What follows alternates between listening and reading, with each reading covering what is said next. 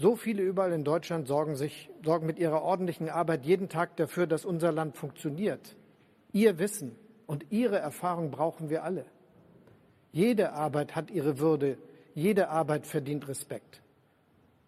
Genau dafür steht der Mindestlohn. Ein gesetzlicher Mindestlohn von mindestens 12 Euro pro Stunde, er ist überfällig.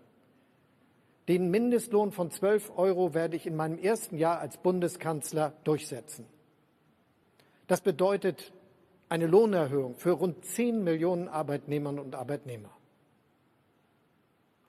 Deren Leben dann ein bisschen einfacher wird, die sich dann wenigstens ein bisschen mehr leisten können und die vor allem nach 45 Jahren Arbeit Tag für Tag im Alter nicht zum Amt müssen, sondern von ihrer selbstbearbeiteten Rente etwas besser leben können.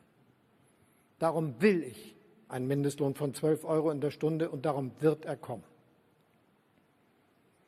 Würde der Arbeit heißt natürlich auch mehr Tariflöhne und bessere Bezahlung. Gleicher Lohn für gleiche Arbeit, egal ob Frau oder Mann, Ost oder West. Auch hier mal ganz konkret. In Zukunft dürfen aus der Pflegeversicherung nur noch Einrichtungen mit Tarifvertrag finanziert werden. Jedes Pflegeheim muss seine Mitarbeiter und Mitarbeiter dann nach Tarifvertrag bezahlen. Genauso werden wir das gesetzlich regeln.